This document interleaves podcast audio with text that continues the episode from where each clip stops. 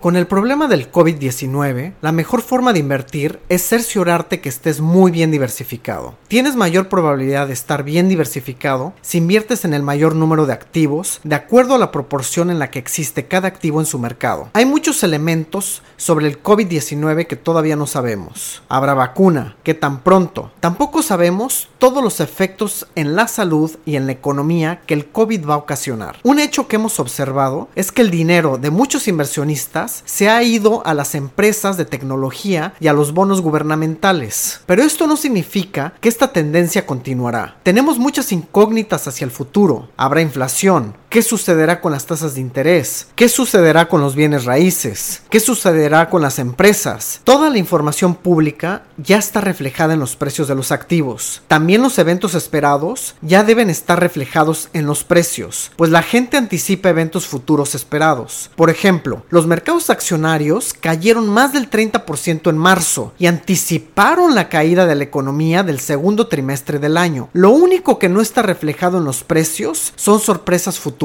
pero estas sorpresas son prácticamente imposibles de anticipar. Esto significa que no debes de tratar de adivinar cuál será la trayectoria de los precios en el futuro para invertir. Más aún, no hay evidencia empírica ni teórica de que alguien pueda consistentemente predecir la trayectoria futura de las inversiones fuera de lo que ya está esperado y reflejado en los precios. Esto implica que si tratas de predecir qué sector, qué industria, qué empresa o qué actividad le va a ir mejor en el futuro, lo más probable es que termines con peores rendimientos que los esperados. Como es tan poco probable adivinar eventos no esperados en el futuro, lo ideal es diversificar. Diversificando, maximizas la probabilidad de tener rendimientos positivos en el futuro. Tienes que diversificar invirtiendo en el mayor número de empresas posibles, en el mayor número de bonos posibles, en el mayor número de países posibles y en el mayor número de activos posibles. Esto incluye recursos naturales. De otra forma, tienes mayor riesgo de perder